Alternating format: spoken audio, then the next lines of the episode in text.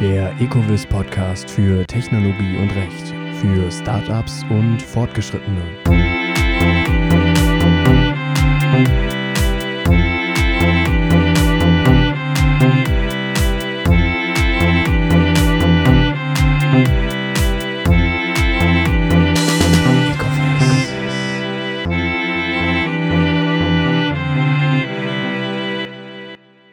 Herzlich willkommen, liebe Zuhörerinnen und Zuhörer, auch zu dieser Folge, der nun schon achten Folge des Ecovis Podcast für Technologie und Recht. Ich bin, wie unschwer zu hören ist, Tim Boot und moderiere auch diese Folge, die die Fortsetzung der letzten Folge, also der Teil 2, äh, ist zu den häufigsten Fragen im Gründungsprozess. Ähm, ich würde sagen, dass wir da auch gleich wieder einsteigen. Ähm, mein Gast heute ist wieder Herr Bayermann. Und ja, Herr Bayermann, ich habe gleich die erste Frage für Sie. Ähm, Letztes Mal haben wir ja schon was zum Ablauf äh, des generellen Gründungsprozesses gesagt. Ähm, nun gibt es viele Gründer, die nicht so lange warten wollen und eventuell schon vor der Eintragung in das Handelsregister Geschäfte tätigen wollen. Vielleicht beschreiben wir kurz, in welchem Rahmen das möglich ist und was es zu beachten gilt, äh, wenn man davon äh, Gebrauch machen möchte. Ja, vielen Dank, dass ich wieder dabei sein darf. Ähm, also äh, grundsätzlich kann die Gesellschaft Geschäfte abschließen äh, ab dem Zeitpunkt, ab dem die Gründung beurkundet ist. Also auf die Eintragung im Handelsregister kommt es äh, nicht an. Allerdings äh, muss man berücksichtigen, dass der äh, vollständiger Haftungsschutz, den ja die äh, Kapitalgesellschaft bieten soll, eben erst mit der Eintragung im Handelsregister wirkt. Ähm, wenn beispielsweise die, der Eintragungsvorgang abgebrochen äh, wird aus irgendwelchen Gründen, weil die Gründer sich anders entschieden haben und äh, die Gründungsgesellschaft ist bereit, hat bereits Verbindlichkeiten ähm, äh, ist bereits Verbindlichkeiten eingegangen, dann haften äh, dafür die Gründer äh, in voller Höhe äh, persönlich, weil die äh, Kapitalgesellschaft, äh, wo der Gründungsprozess abgebrochen wird, quasi als Personengesellschaft behandelt wird, mit der Folge, dass die Gesellschafter also voll persönlich haften. Und ähm, darüber hinaus äh, gibt es äh, auch für, den, für die Gesellschaften, wo es also äh, dann zu einer Eintragung der GmbH kommt, die sogenannte Vorgründungshaftung äh, für Verbindlichkeiten, ähm, was jetzt aber vielleicht äh, ein bisschen äh, zu weit führt, um, um dieses Thema an dieser Stelle noch zu erläutern, weil es etwas komplexer ist in rechtlicher Hinsicht, aber ähm, deutlich macht, also ja, prinzipiell kann man vor äh, Eintragung der Gesellschaft ähm, Geschäfte abschließen. Aber man äh, sollte da äh, mit der gebotenen Vorsicht äh, zu Werke gehen hinsichtlich der Risiken, die man eben eingeht. Okay, also grundsätzlich möglich, aber äh, Obacht im Rechtsverkehr. Okay. Ähm, nun braucht jedes Unternehmen einen eigenen Namen, was wir Juristen äh, als äh, Firma verstehen. Was gibt es da für Anforderungen an die Firma? Können wir die vielleicht kurz festhalten? Also äh, wichtig ist äh, bei der Firma, äh, dass sie ähm, frei von Verwechslungsgefahr sein sollte. Äh, das gilt in erster Linie äh, jetzt für das Handelsregister, für den jeweiligen Handelsregisterbezirk. Ne? Also jedes Amtsgericht äh, ist ja für eine bestimmte Region zuständig und auch jedes Handelsregister ist für eine bestimmte Region zuständig. Und ähm, bei einer neu einzutragenden äh, Gesellschaft darf die Firma äh, nicht verwechs zu Verwechslungen für führen mit bereits eingetragenen äh, Gesellschaften.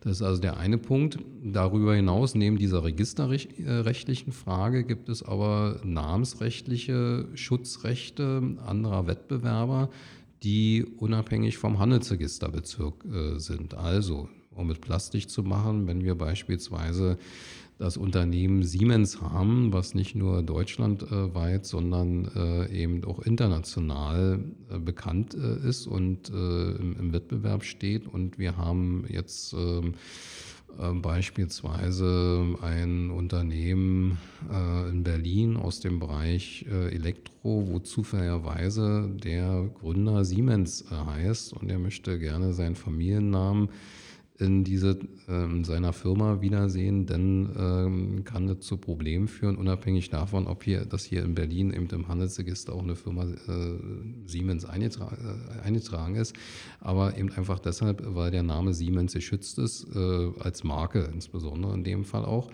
Aber selbst wenn kein Markenschutz besteht, gibt es eben auch Namensschutzrechte außerhalb des äh, Markenregisters, wenn also eine Firma eben äh, für einen bestimmten wirtschaftlichen Bereich ähm, bundesweit äh, tätig ist äh, und am Markt äh, äh, einen gewissen Namen erzielt hat, dann kann das dazu führen, dass äh, ein späterer Gründer ähm, mit einem verwechslungsfähigen äh, Namen dort äh, Probleme äh, bekommt, weil eben dieser ältere Wettbewerber versucht, die Namensrechte sich zu sichern. Deshalb ist es also wichtig, dass bevor man eine Gesellschaft gründet, man im Internet recherchiert, ob der Name, den man sich vorstellt, ob der also frei ist oder ob man jedenfalls durch entsprechende Zusätze ähm, äh, Firmenzusätze eben äh, vor Verwechslung, äh, die Ver also die Verwechslungsgefahr äh, reduzieren oder beseitigen äh, kann. Und man kann bei der örtlichen IHK auch eine entsprechende Anfrage stellen und kann dort äh, die Firma abchecken lassen, ob also aus der Sicht der IHK dort irgendwelche Einwendungen gegen die Verwendung dieser Firma bestehen. Ja, also innerhalb ähm, dieser Grenzen äh, können Sie ansonsten aber äh, Ihren kreativen Geist freien Lauf lassen, denke ich. Ähm, wo auch Sie als Gründer gefragt sind, äh, ist bei der Formulierung des Unternehmensgegenstandes. Ähm, auch da gibt es einige Einschränkungen bzw. Sachen, äh, auf die man, äh, die man beachten muss und auf die wir vielleicht kurz hinweisen sollten. Ähm, können, wir, können wir da vielleicht nochmal einhaken? Also äh, bezüglich des Unternehmensgegenstandes? Also ähm, hinsichtlich des Unternehmensgegenstandes ähm, ist es zunächst mal so, dass man ähm, hinsichtlich der Werbewirkung äh, also seine Erwartungen äh, nicht zu hoch schrauben sollte, weil ähm, vielleicht nicht jeder äh, Geschäftspartner oder äh, angehende Geschäftspartner ins Handelsregister guckt, ähm, was dort in dem, in dem Gegenstand äh, drin steht, äh, der Gesellschaft, mit der er Geschäfte machen will oder so. Also eine, eine Werbewirkung geht davon nicht aus. Es geht, ist eher ja, eine gesellschaftsrechtliche Frage die zum Beispiel äh, bestimmt, was darf der Geschäftsführer. Ne? Ähm, der Geschäftsführer darf also alle Geschäfte abschließen, die sich also ähm, im Rahmen äh, der der Gesellschaft äh, bewegen, ohne dass er sich beispielsweise gegenüber seinen Gesellschaftern oder gegenüber der Gesellschaft schadenersatzpflichtig macht. Und ähm, dafür ist es wichtig, dass der ähm, Gegenstand der Gesellschaft also hinreichend ähm, genau oder hinreichend konkret äh, bestimmt ist. Er sollte andererseits auch nicht zu eng äh, sein, ähm, damit äh, nicht äh, bei jeder ähm, Geschäftserweiterung äh, eben auch eine Satzungsänderung äh, beim Notar beurkundet werden muss, was eben jedes Mal im Grunde die schon angeführten 700 Euro kostet.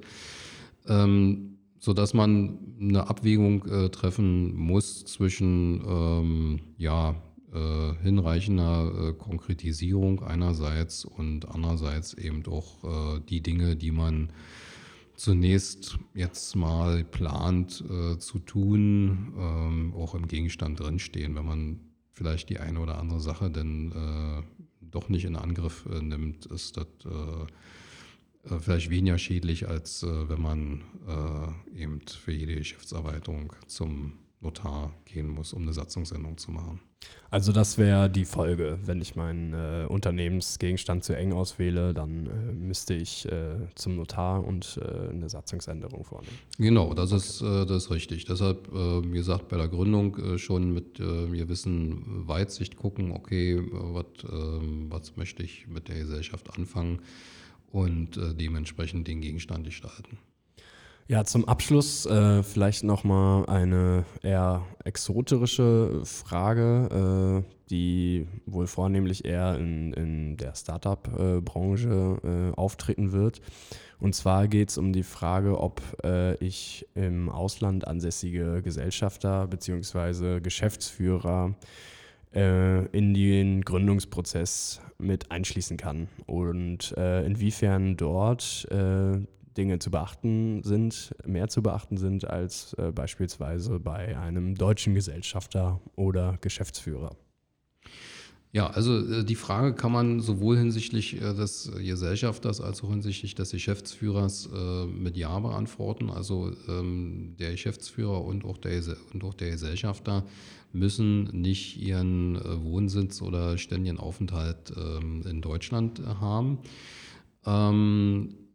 Ähm, Insofern äh, ja, können also auch äh, ausländische äh, Partner äh, Geschäftsführer und Gesellschafter wählen.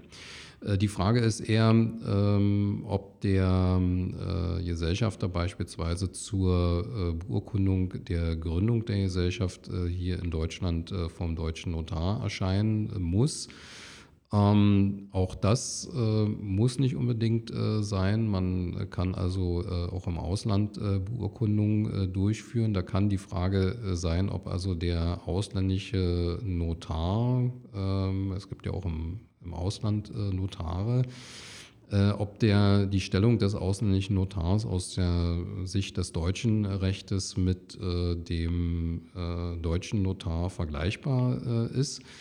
Ähm, das ist nicht in allen Ländern äh, der Fall. Äh, insofern ist äh, nicht, nicht jede notarielle Handlung im Ausland ähm, gleichwertig mit der Handlung eines deutschen Notars. Aber selbst in, in Ländern, wo es also kein mit dem deutschen Notar vergleichbares Notariat gibt, stehen die deutschen Konsulate zur Verfügung und können also ähm, eben in gleicher Weise beurkunden, oder beglaubigen, äh, wie es äh, der deutsche Notar äh, kann.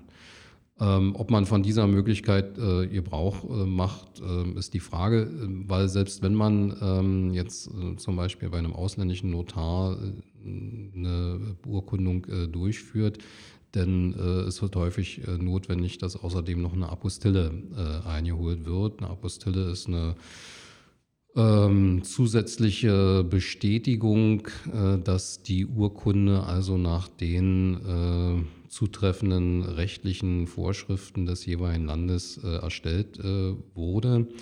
Und ähm, das ist also eine, eine, extra Bestätigung, die also völkerrechtlich nach völkerrechtlichen Grundsätzen äh, und, und zwischenstaatlichen Abkommen erstellt wird. Es gibt äh, Staaten, ähm, wo äh, keine Apostille notwendig ist, weil da entsprechende Vereinbarungen äh, mit Deutschland äh, gibt, dass es im Rechtsverkehr keine Apostille notwendig ist, beispielsweise Österreich ist ein solches äh, Land. Aber äh, generell ist also zu sagen, ja, man kann äh, eine solche Beurkundung durchführen, ohne dass der ausländische Gesellschafter hier in Deutschland erscheint, aber es ist mit zusätzlichen Anforderungen verbunden.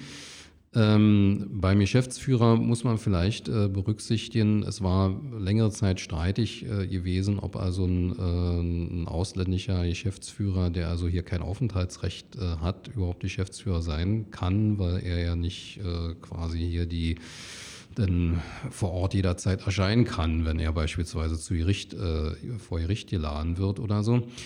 Ähm, das äh, vom, äh, vom Tisch, weil nach dem aktuellen GmbH-Gesetz äh, eben der Geschäft, die, die, die ähm, äh, der Ort der Geschäftsleitung eben auch ins Ausland äh, verlegt werden kann, äh, der GmbH. Da muss man allerdings dann auch gucken, welche steuerlichen Folgen das mitunter haben kann. Aufgrund von Doppelbesteuerungsabkommen kann die Situation eintreten, dass die Frage steht, ja, wo ist denn eigentlich der Ort der Geschäftsleitung? Wenn die Gesellschaft beispielsweise nur einen äh, Geschäftsführer hat, dieser Geschäftsführer hat kein Aufenthaltsrecht äh, in Deutschland. Äh, wo trifft er die äh, geschäftlichen, geschäftlichen Entscheidungen? Und dort ist auch der Ort der Geschäftsleitung und äh, mitunter richtet sich nach, ähm, nach Doppelbesteuerungsabkommen die, äh, die Besteuerung danach, wo der Ort der Geschäftsleitung ist. Also ähm, da muss man dann eben doch die steuerlichen Aspekte im Auge behalten. Ja, ich denke, wir haben damit einen guten Abschluss unserer beiden Folgen des Podcasts gefunden, die die häufigsten Fragen im Gründungsprozess thematisieren.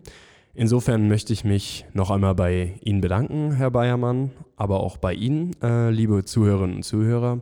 Falls Sie noch weitere Fragen haben, können Sie uns gerne kontaktieren. Alle notwendigen Daten finden Sie dazu auf der Gründungstool-Seite aber auch auf der äh, Techlaw-Website. Ähm, ansonsten möchte ich Ihnen noch einen schönen Tag wünschen und hoffe, dass wir uns beim nächsten Mal wieder hören. Vielen Dank.